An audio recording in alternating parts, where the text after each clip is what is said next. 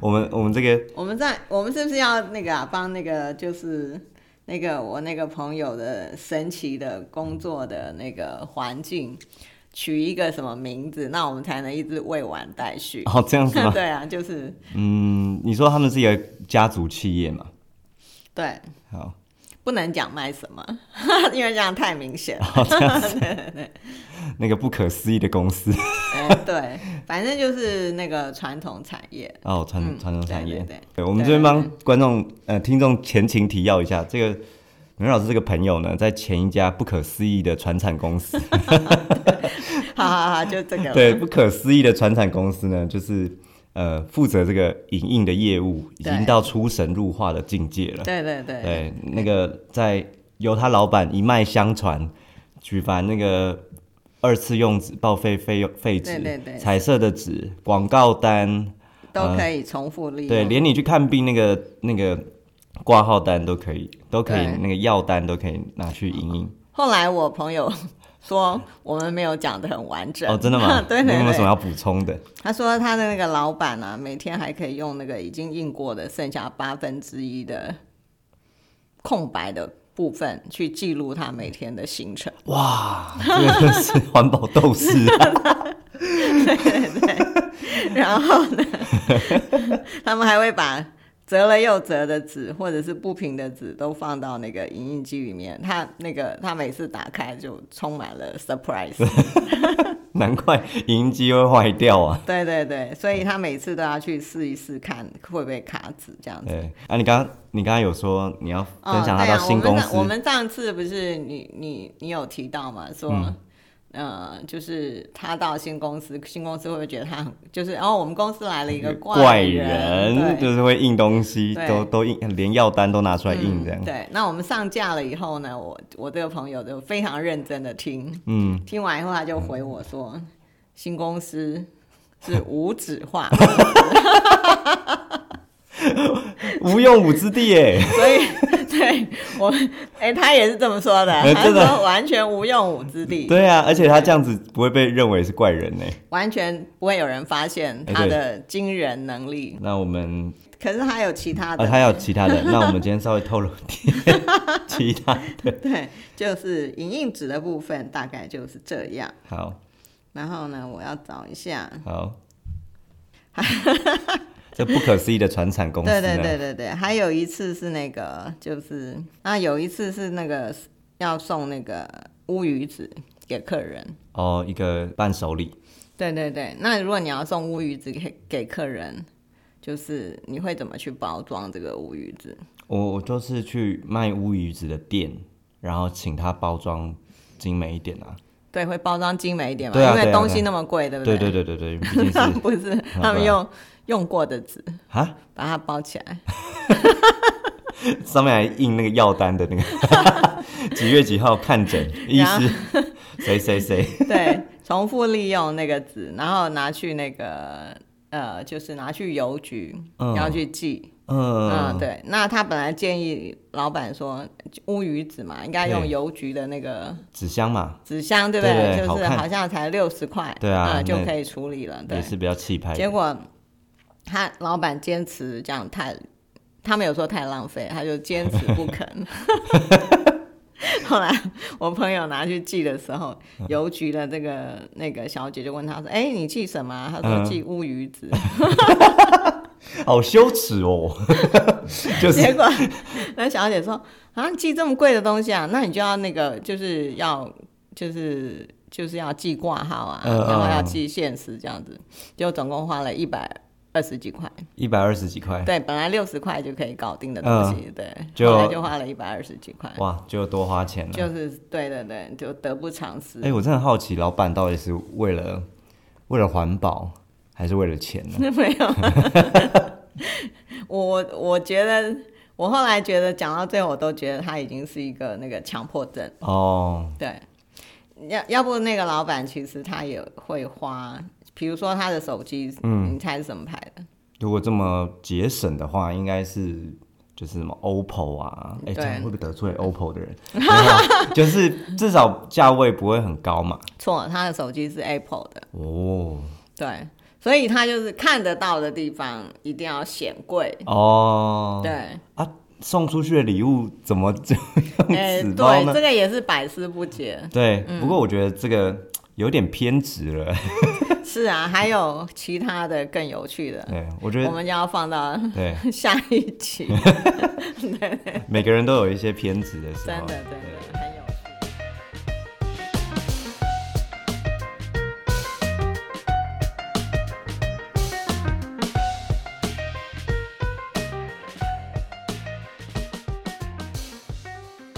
欢迎收听《孩子很有事》，我是陈芳，我是美我惠，们会用轻松自在的方式来跟大家聊一聊大人可能会遇到的教养课题。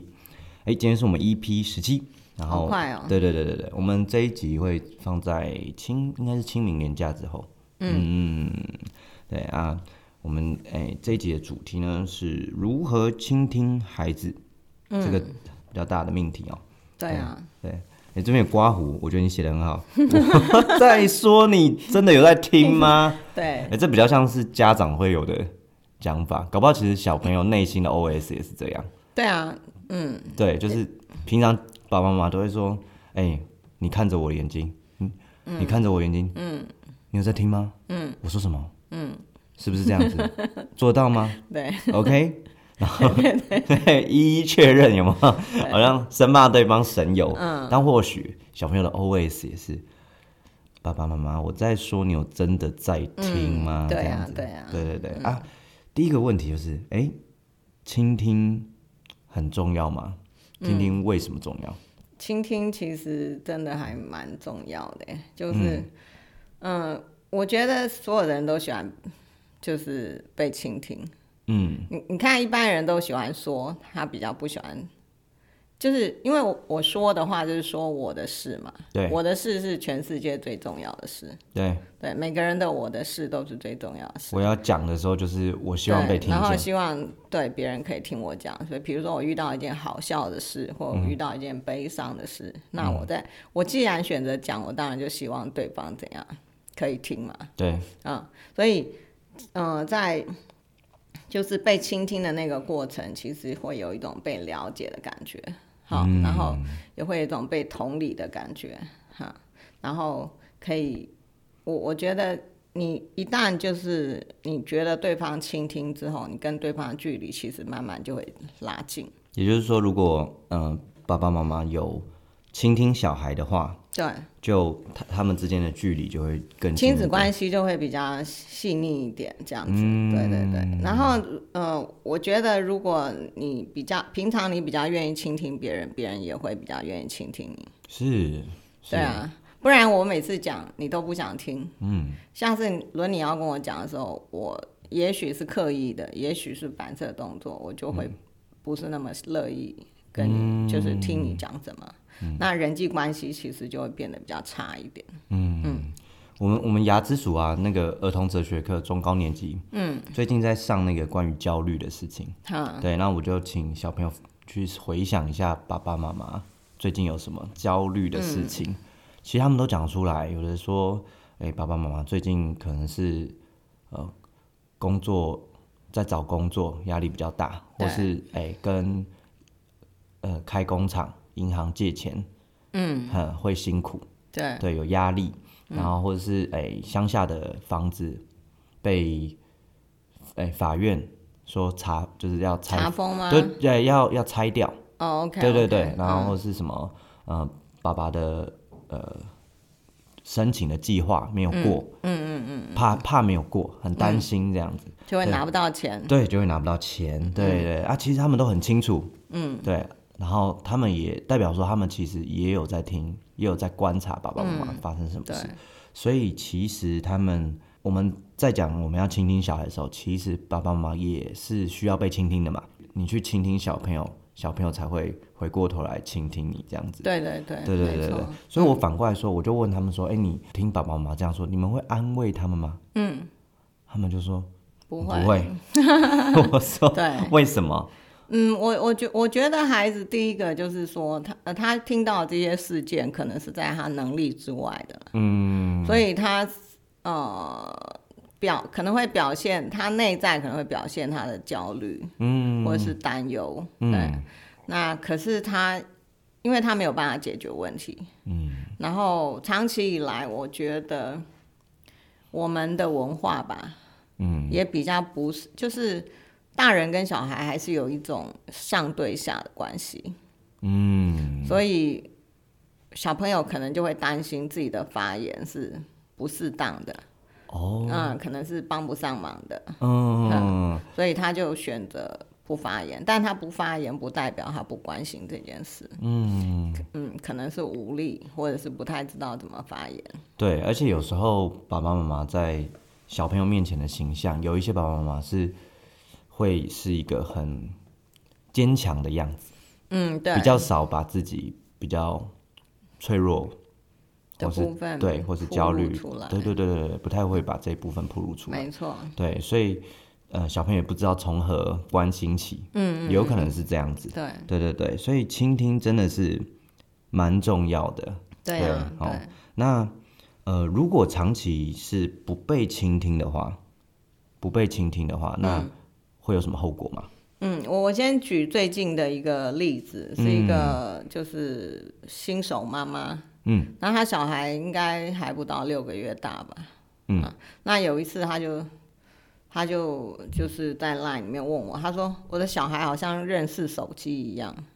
那是手他好机像知道手机是什么东西似的，哦我只要一拿出来他就哭，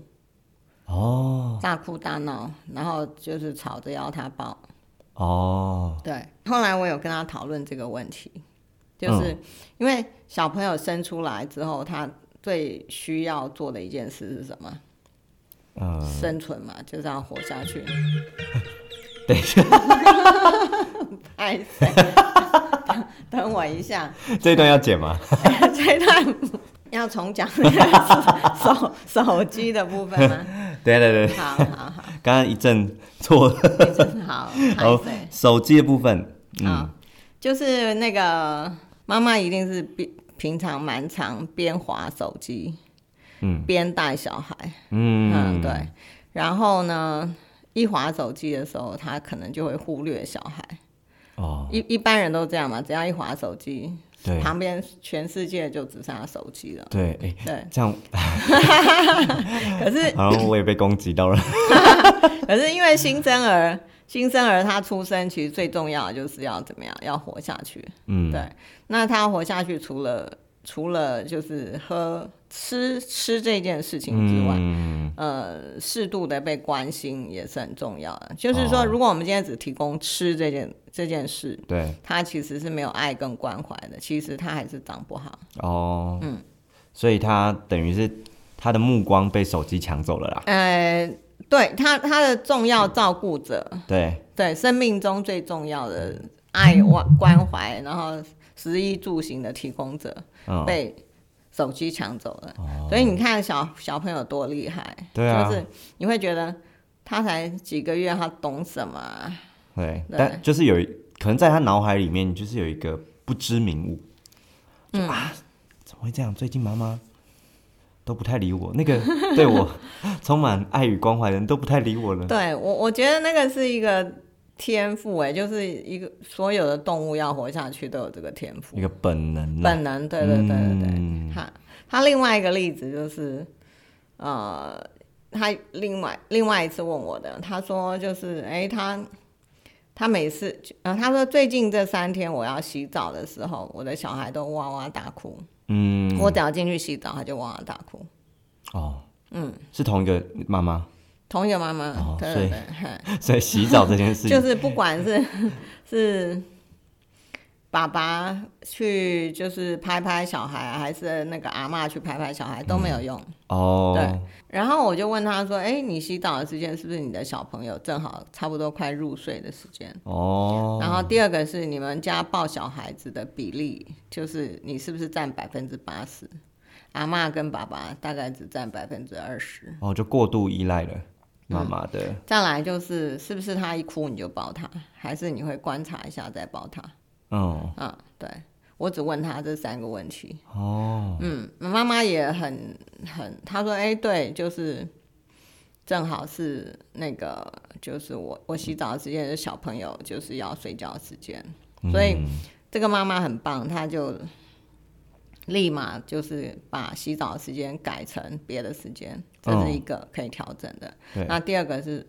抱小朋友的时间，他们尽量再多分配一点时间给主要照顾者以外的人，哦没，有就是不要让这小朋友非要无时不刻都非要妈妈抱不可。嗯，嗯那呃，第三个就是呃，他哭的时候要稍微知道一下他在哭什么，不要一哭就抱，一哭就抱。嗨嗯，小稍朋微友观察一下，对对对，小朋友其实有时候我们会觉得说、啊我们在控制小朋友错，其实小朋友很厉害，他在控 制你。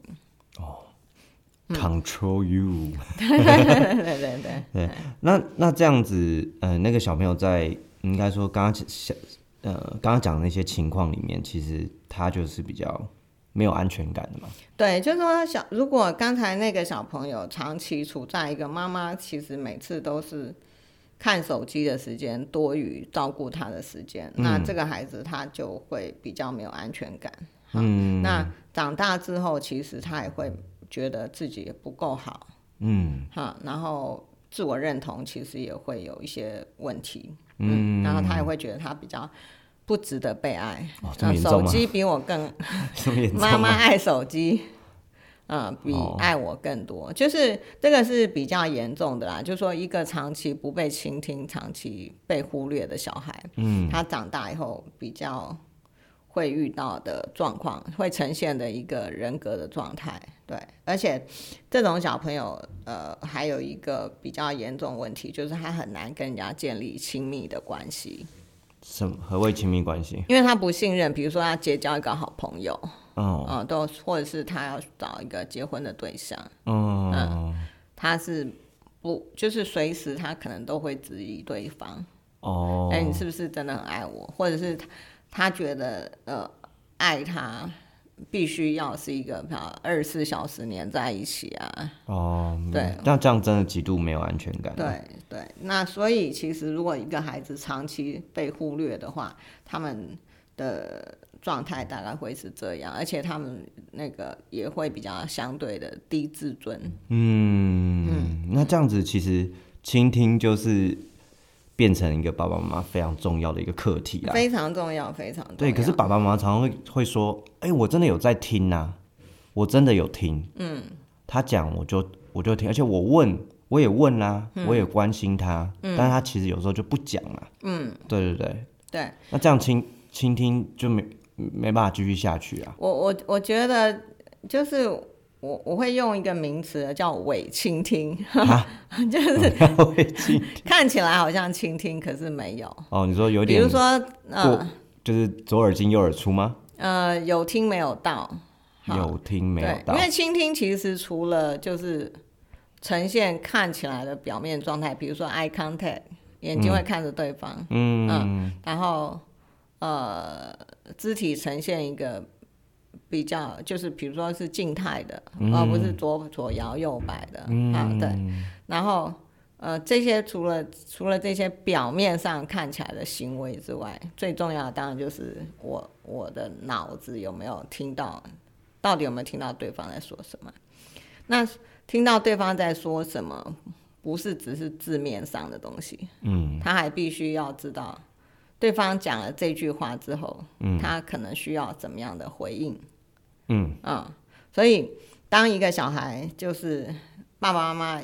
眼睛看着他，问了他一个问题，可是小朋友在期待回应的时候，爸爸妈妈是没有回应的。哦，对他的没有回应，可能有两种情况：第一个，他没有真的在听，他只是眼睛看着他；哦，就可能说，哎、妈妈，妈妈，我最近在那个学校啊，老师说我那个字写的很漂亮，那妈妈、哦，这样哦，那很 棒啊！就是那你可以从那个 音调音调听得出来，这个妈妈没有从好像内在去称赞她 小孩，她可能妈妈可能那个时候正想着呃中午要吃什么，呃，她也许不见得不想听，嗯、呃啊，另外一个是她也许觉得呃这又不是什么太了不起的事，哦，嗯，对，就给了一个很罐头的回应，嗯对，不错哦， 很好， 但或者是说他内心那个时候他有属于他自己其他的事情，在想，对，嗯，那有些家长会说，可是小孩一天到晚就很想要跟我们讲话，我怎么可能二十四小时都倾听呢？嗯，对啊，对，那我觉得这个问题问得非常的好。倾听呢，我我的我的概念是重质不重量，嗯，就是当你的小孩要跟你讲话的时候，就、嗯你就把你的手机放下嗯来，好好的听他讲三分钟、五分钟啊、哦，你不要边听，然后手还边摸着你的手机。哦，你你的小孩可能讲到一半，或者是光要开始讲，看到你摸着手机，他就算了。哦，只是说他那个算了，他没有讲出来，嗯他的心里的 OS 就算了。反正我跟你讲，你还是就是 care 你的手机。你手机手机才是你的小孩，哎、对对 对，跟那个小 baby 一样，那个不到六个月大的小 baby 一样。嗯，所以你说他们可能在伪倾听的时候，嗯，对会边做自己的事情，边对想自己的事情，对然后给予一些罐头的回应，这样子，嗯对，或者是有时候其实他那个状态不适合倾听。嗯，哦，比如说小孩想要跟你讲，可是你那个时候可能对啊，我很在炒忙，菜啊，对对对对对，那这个时候你就不要装着听，你就跟他说，我现在正好在忙，我们能不能什么时候再讲？或者是你哦这件事情有没有很急？如果你有很急的话，那我就把火关掉，现在听你讲；哦如果没有很急的话，可不可以等我把这件事做完，你再跟我讲？哦，对，不要勉强，就是说，呃，因为孩子有要求，那嗯我就勉强听。可是那个勉强的品质，倾听的品质不好。哇，那这样很多人都做错了，那另外一种就是误判对方的需求了。对怎么说？比如说，呃，我我们有时候听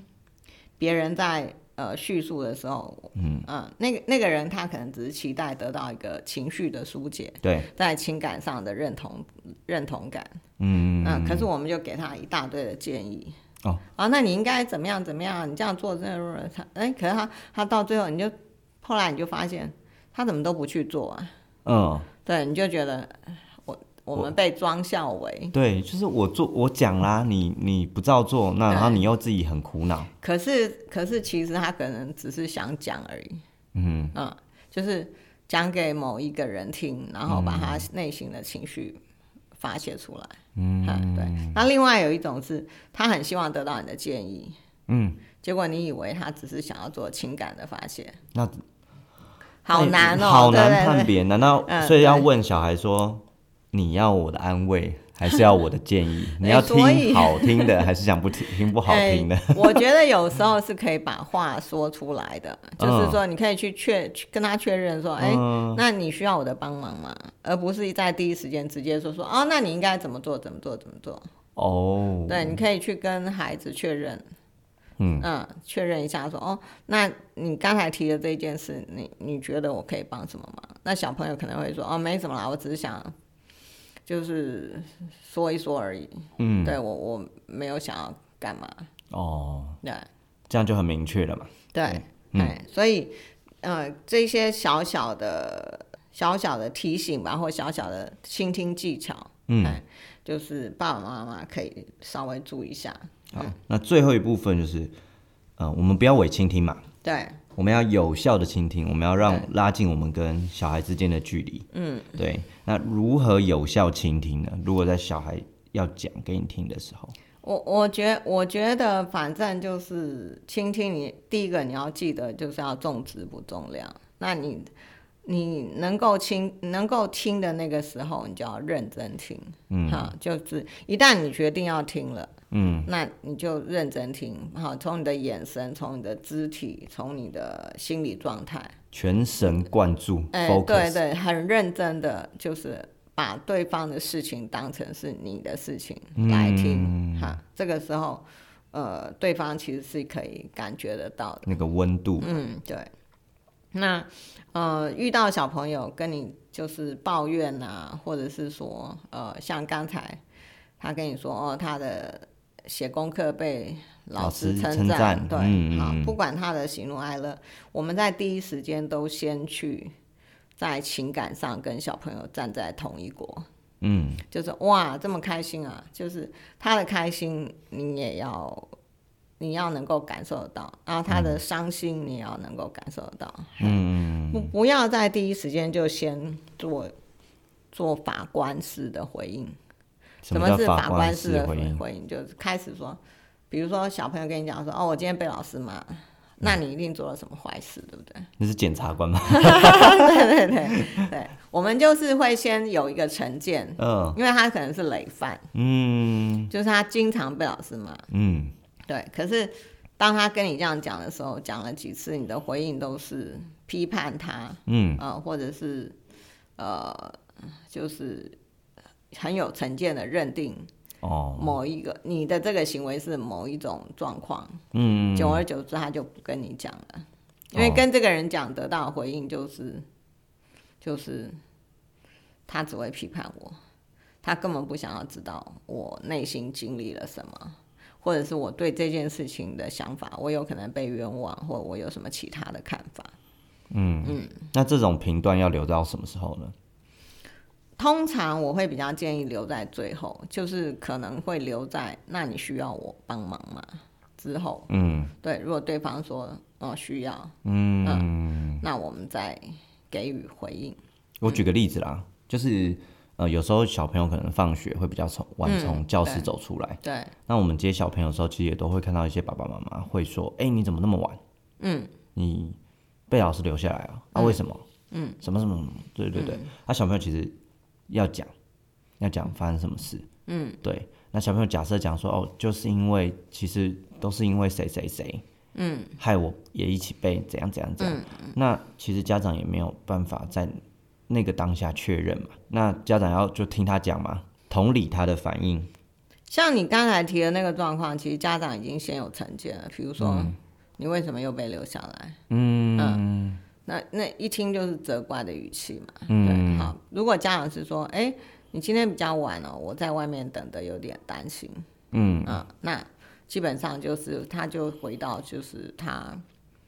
关怀这个小朋友。嗯那有发生什么事吗？你要不要跟我说？嗯，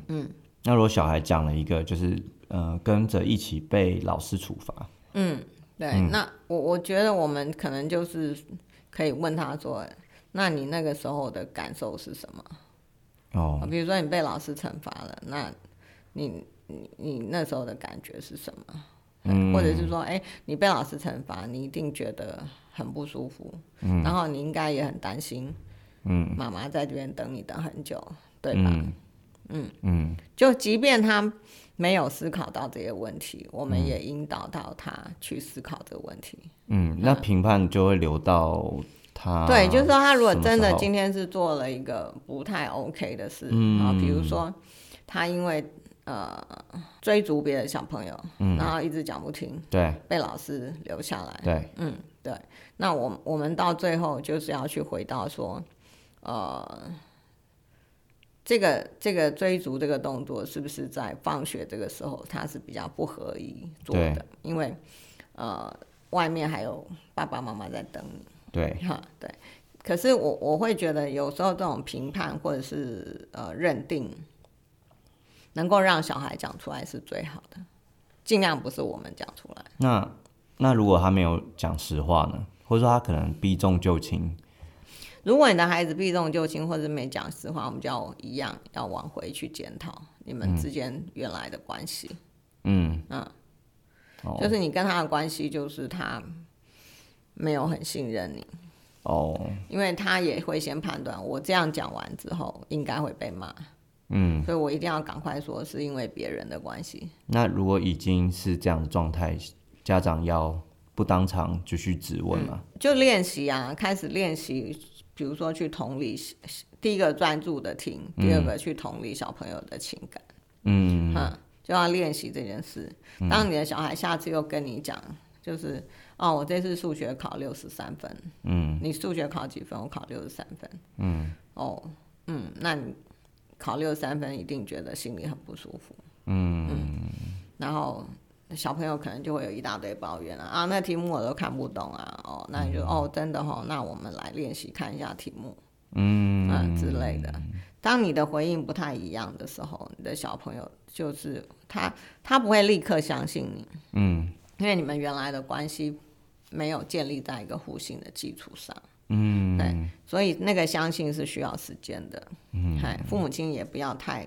快速觉得说，哎，可是我已经开始问他的时候都没有责备他，嗯，怎么他还是不想说实话？对啊，小孩子很聪明的，他会试很多次以后、嗯再决定，嗯，我要不要相信你？好，刚刚讲全神贯注跟在情感上站在对方，嗯，站在同一国这样子，好，去真实接受孩子当下的感受，这样，对，嗯，再来就是耐心听完孩子的叙述，嗯，我们蛮容易打断小朋友的叙述的，嗯，就是他在讲的那个过程当中，我们只要我们的雷达一听到，哎、你这里不对，或者是你这里可以怎么样，嗯，我们就会急着一直要告诉他，呃，你应该要怎么做，嗯，呃，有什么方法可以让你避免这些事，就是还是一样，我们会急着想要快速的赶快去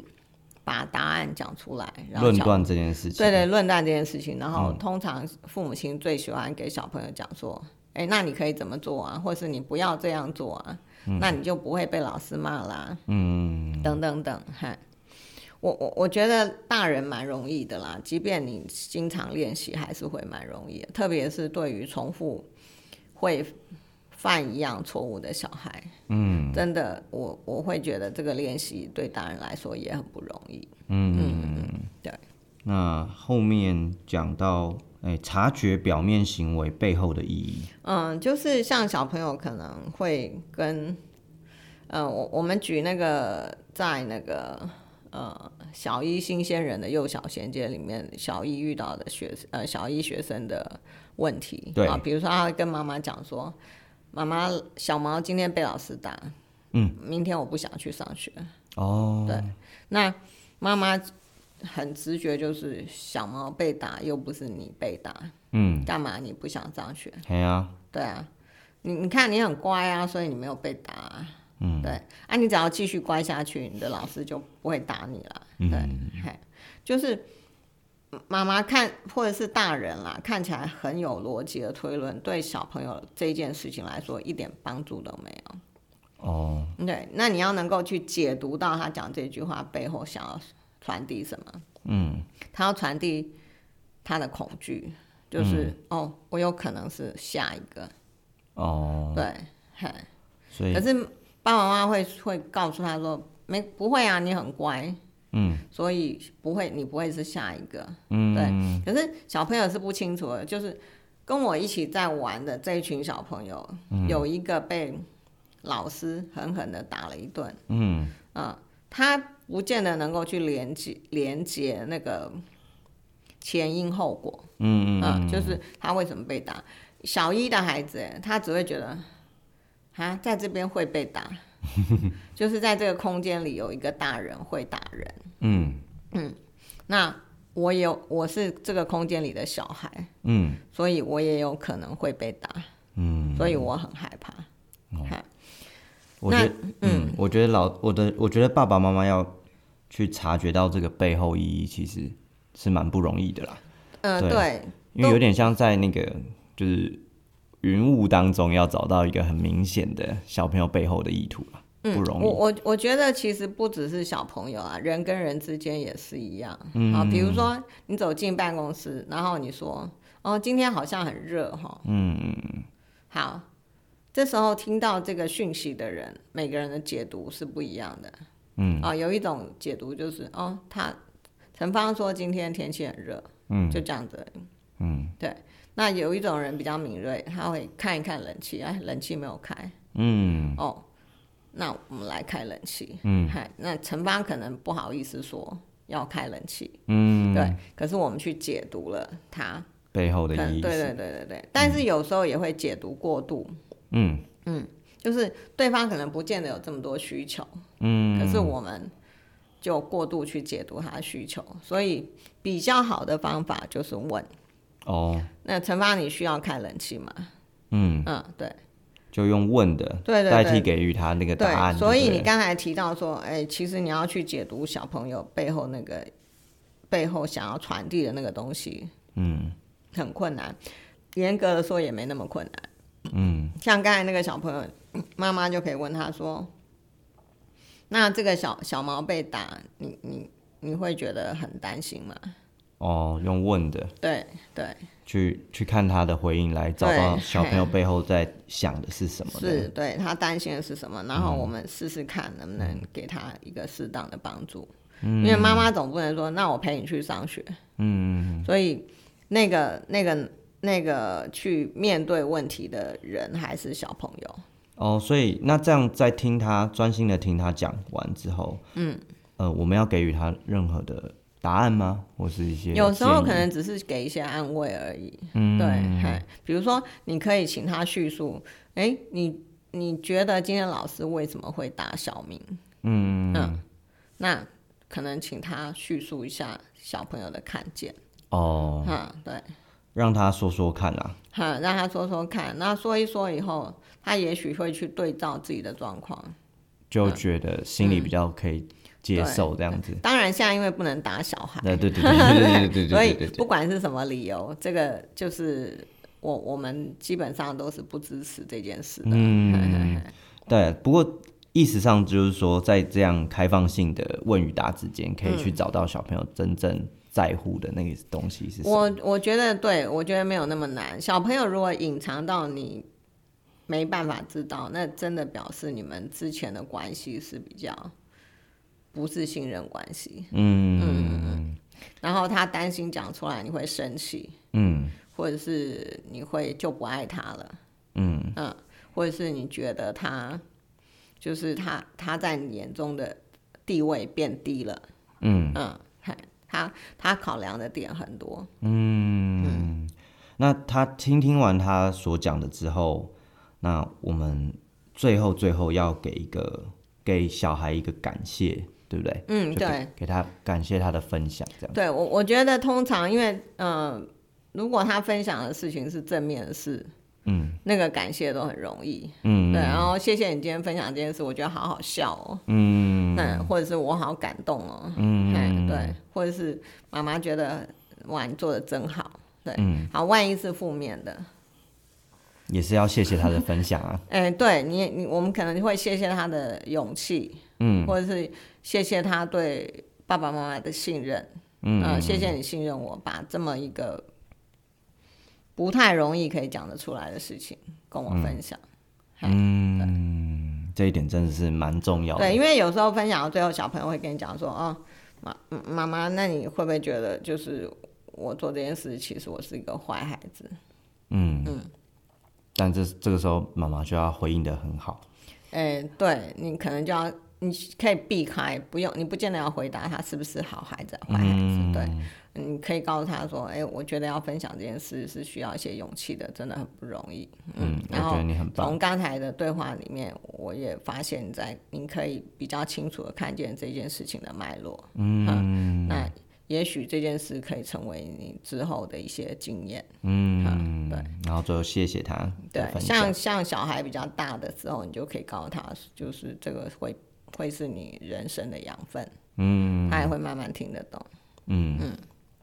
好，上课问一下高年级，他们对于就是如果倾听别人的时候需要注意什么？嗯，这是他们哎、第一手。好，宝马，这是第一 OK 手就是 小朋友真心觉得应该做到的事情。嗯，OK 因为我那时候的我觉得这个很棒。我那时候情境的命题就是说，如果今天有一个人他很胖，嗯非常非常胖，然后他跟你讲他是你好朋友，跟你分享他的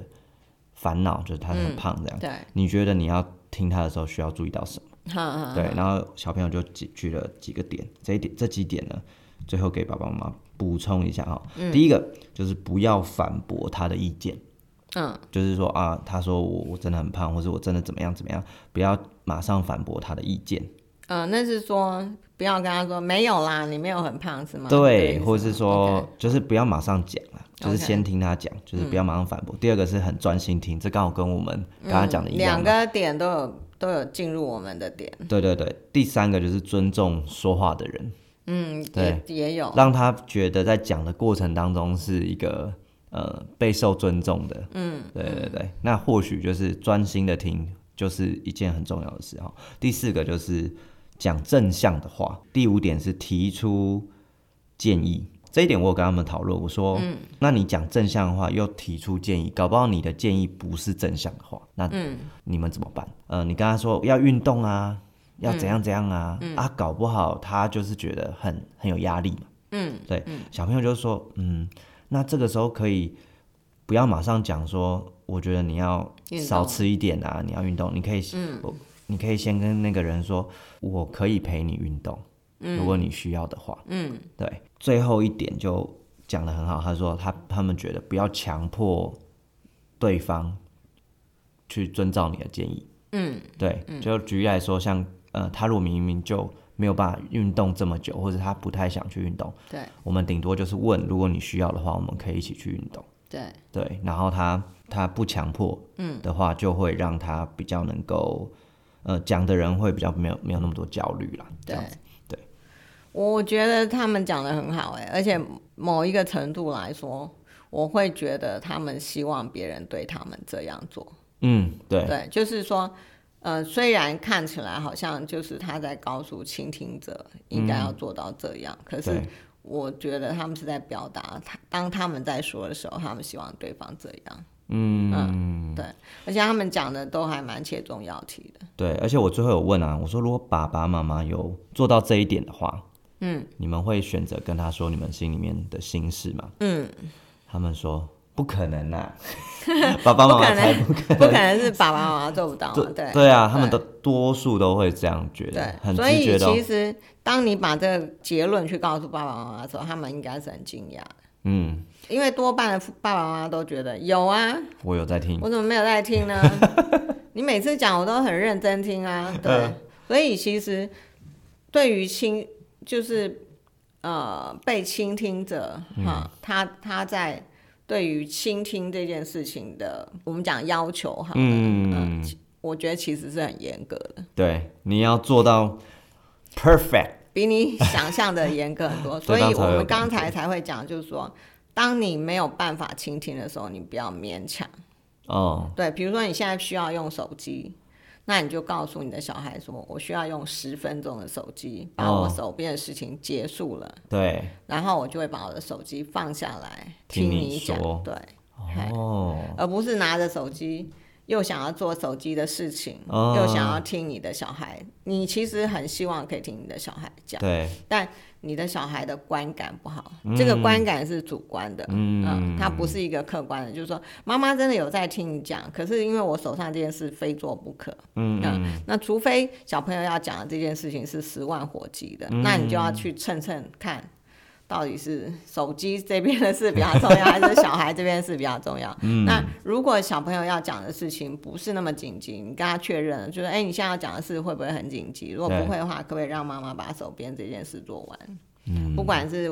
划手机，还是煮饭，还是 anyway、任何一件事情。嗯对你讲了这段话以后，要比你拿着手机或边做你手上那件事情边听他讲来的好多了。嗯好，那节目最后，我希望诶、哎有如果有爸爸妈妈，就是你是一个擅长倾听孩子的高手，嗯，对你诶、哎方便的的话，就可以分享给我们关于你们就是如何倾听小孩的经验、或是事件，对，以后我们可以多做这方面的分享。那我们也希望这个倾听其实不是只有倾听你的孩子，可以倾听你周围所有的人，所有的人。那我们今天的节目就到这边，好，谢谢大嗯家，拜拜，拜拜